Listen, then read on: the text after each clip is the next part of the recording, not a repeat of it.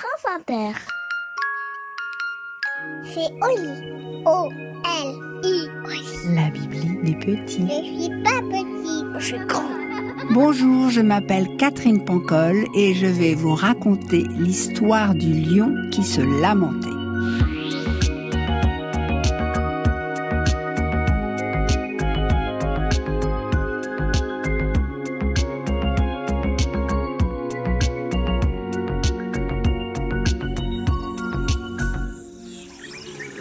Il y a très longtemps, dans la savane, un lion se lamentait. Bouh On me regarde pas, on me craint pas, je n'existe pas. La girafe a un long cou, l'éléphant une trompe puissante, le zèbre un beau pyjama rayé, le léopard de jolis pois noirs, le rhinocéros une corne pointue, et moi, je n'ai rien du tout, rien d'exceptionnel. Il faut dire qu'en ce temps-là, le lion n'avait pas sa fourrure royale. Son cou était lisse, nu, et pour tout dire, maigrelet. Chaque jour, dans le ciel, l'aigle martial planait et se moquait. Tu es quoi, toi? Tu n'es rien du tout. Tu n'es qu'un gros chat. Tu n'impressionnes personne. Oh là là, même pas peur de toi. Le lion enrageait. Il se rongeait les griffes. Il s'arrachait les moustaches. Il passait ses journées à ruminer. Comment vais-je me faire remarquer? Qu'est-ce que je pourrais bien trouver? Il refusait de manger les zèbres et les antilopes que la lionne chassait et lui cuisinait. Il ignorait les lionceaux qui gambadaient autour de lui et criaient Viens, papa, viens, on va jouer, on va partir à la chasse et semer la terreur dans toute la savane. Non, il restait là, sur sa butte, à chercher une solution pour devenir le plus puissant, le plus redouté de tous les animaux. Un matin, un lionceau qui dévorait un zèbre bien saignant s'écria Papa, papa, j'ai trouvé Ce que personne n'a encore dans toute la savane, c'est un cri, un cri qui sème la terreur à la ronde. Le lion haussa un sourcil. Hmm, bonne idée. Il allait apprendre à rugir, à pousser un cri qui déracinerait les baobabs et ferait trembler les éléphants. Il s'entraîna jour et nuit. Ses rugissements devinrent de plus en plus puissants, de plus en plus terrifiants. Il déchirait le ciel noir et faisait craquer des éclairs.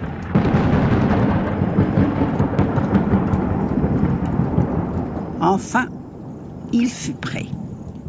Demain, dit-il, quand le soleil se lèvera, j'irai au point d'eau où se rassemblent les animaux et je leur montrerai qui est le roi de la savane. La nuit tomba. Il avait le trac. Il tournait, se retournait sur sa couche, comptait à voix haute les antilopes. Une antilope, deux antilopes, trois antilopes, quatre antilopes, cinq antilopes, six antilopes.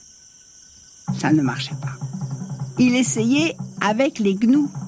Un gnou, deux gnous, trois gnous, quatre gnous. Rien n'y faisait. Impossible de trouver le sommeil. La lionne lui donnait des coups de museau dans les côtes et lui ordonnait de cesser ce boucan. Les lionceaux avaient les pattes collées sur les oreilles et gémissaient qu'il voulait dormir, dormir. Il décida d'aller dormir à la belle étoile. La nuit peut être fraîche dans la savane. Un rhume s'attrape facilement. Le lendemain, le lion, la lionne et les lionceaux se rendirent au point d'eau en file indienne. Le lion marchait devant, la lionne le suivait et les lionceaux fermaient la marche bien alignés. Ils voulaient produire leur effet. La lionne était inquiète. Elle entendait le lion qui, bien qu'il avançât le cou tendu, la mine fière, tousser, renifler et se gratter la gorge. Arrivé à l'étang où étaient réunis les animaux, le lion se campa sur ses pattes, tendit son long cou lisse et nu, ouvrit largement la gueule et lança un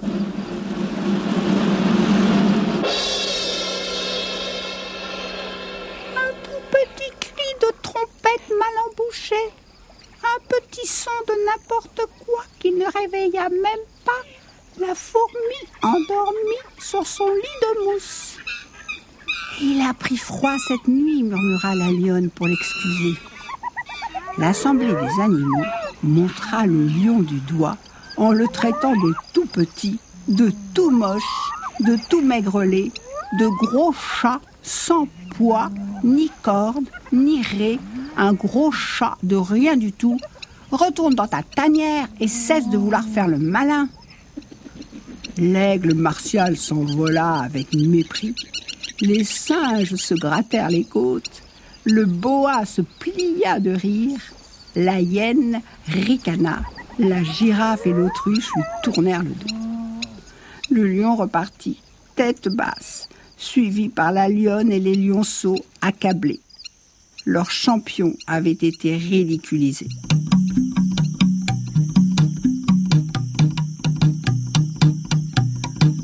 Le lion se réfugia dans sa grotte et déclara ⁇ Je ne sortirai plus jamais !⁇ Et il demeura enfermé. De longs jours, de longues nuits. Il ne mangeait plus, il ne chassait plus, il ne soulevait plus la paupière pour voir si la saison des pluies était arrivée. Tout lui était égal. Il n'était qu'un gros chat sans importance, dont on se moquait. Il voulait mourir. Alors, la lionne et les lionceaux eurent une idée. Ils allaient lui tricoter un long cache-nez qu'il enroulerait 38 fois autour de son cou, lisse et nu. Une longue écharpe couleur soleil pour se fondre avec son pelage. Ils tricotèrent, ils tricotèrent, pendant que le lion au fond de sa tanière toussait et se mouchait le nez. Quelques jours plus tard, orné d'une belle crinière bien chaude, bien tricotée, le lion se rendit au point d'eau. La lionne et les lionceaux derrière lui, en file indienne.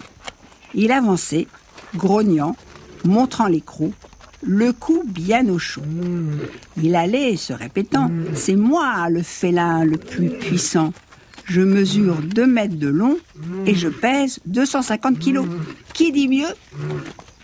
Enfin, arrivé à l'étang, il monta sur une butte, il ébouriffa sa crinière, poussa sur ses pattes arrière, allongea le cou et le dos au soleil, il apparut dans toute sa splendeur. Les animaux le regardèrent intrigués et un dromadaire étourdi demanda Mais c'est quoi ce m'as-tu vu qui frime sur la butte? Il se prend pour qui celui-là? Alors le lion retroussa les babines. Il ouvrit grand la gueule et poussa un rugissement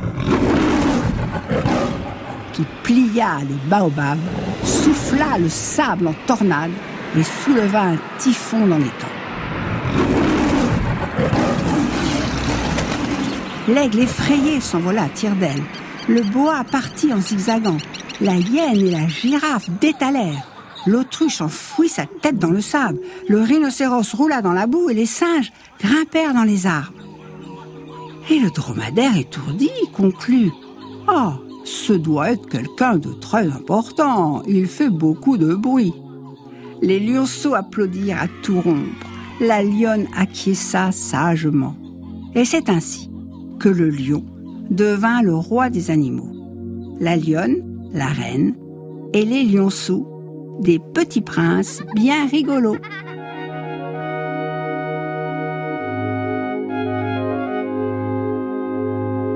Et voilà, l'histoire est finie.